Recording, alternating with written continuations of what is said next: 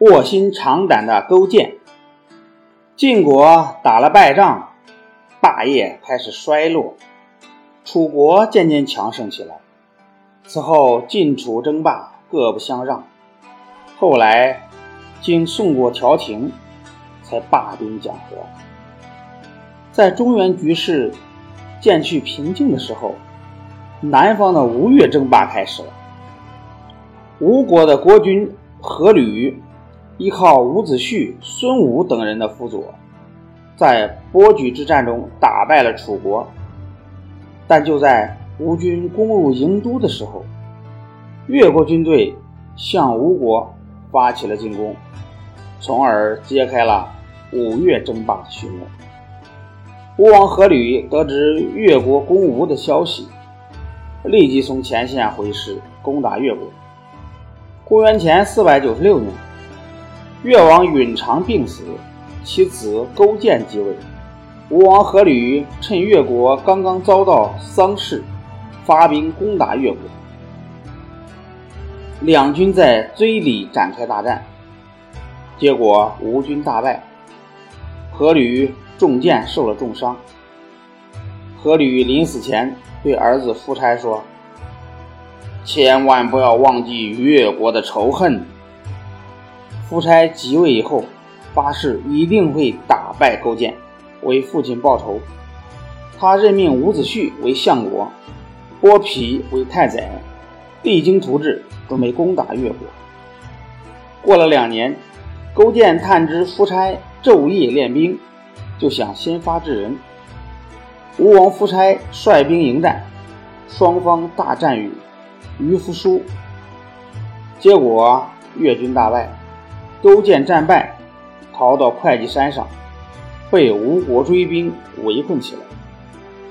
勾践以为局面已临近最后关头，准备杀了妻子，与吴王决一死战。勾践的手下有两个很有才能的人，一个叫文仲，一个叫范蠡。他们认为一味蛮干，只有死路一条。不如先贿赂吴国权臣伯嚭，以求生路。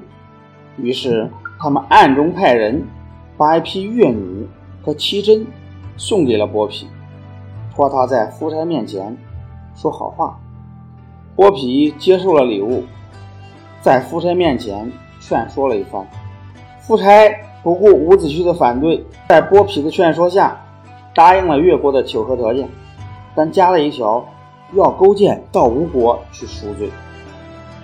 勾践把国家大事托付给文仲后，就带着夫人和大夫范蠡去了吴国。夫差派人在其父阖闾墓旁筑了一个石屋，将勾践夫妇君臣赶进屋中，换上囚衣，去做喂马的苦役。夫差每次坐车出去，都叫勾践牵马。叫范蠡伏在地上当上马凳，这样过了两年，勾践在吴国吃尽了苦头。文仲又给剥皮送去珍宝美女，请他在夫差面前进言放回勾践。夫差对剥皮一向唯命是听，又觉得勾践这两年的表现的确是真心归顺了他，也就微笑的点头同意。勾践回到越国后，发誓要报仇雪耻。他号召全国上下艰苦奋斗，他自己身穿粗布衣服，不吃肉食，住在简陋的屋子里，把席子撤去，用柴草做褥子，在吃饭的地方悬挂一个裤裆。每逢吃饭的时候，都要先尝一口裤裆，然后大叫一声：“勾践！”你忘记会计的耻辱了吗？他不断的激励自己，振作精神。这就是卧薪尝胆故事的由来。面对越强无弱的发展态势，伍子胥忧心如焚。他对夫差说：“我听说勾践卧薪尝胆，与百姓同甘共苦。”夫差不听。反而疏远了伍子胥。又过了两年，夫差带兵进攻齐国，得胜而归。文武官员全在说恭维话，只有伍子胥在夫差面前批评说：“这次进攻齐国，只能算是一次小胜利。如果越国不灭，那才是心腹大患呀！”吴王夫差大怒，赐伍子胥一把宝剑，令他自杀。不久，勾践留下文仲处理朝政，自己与范蠡率精兵五万袭击吴国，打败吴国守军，杀了吴国太子。公元前四百七十三年，勾践再次进攻吴国，把夫差包围在姑苏山上。随后，越军消灭了吴军。勾践封给夫差一块地方，雍东，在会稽东边的一个海岛上。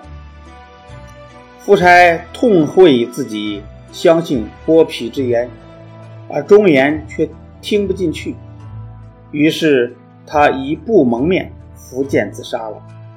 勾践以国王的礼节埋葬了夫差，又诛杀了剥皮。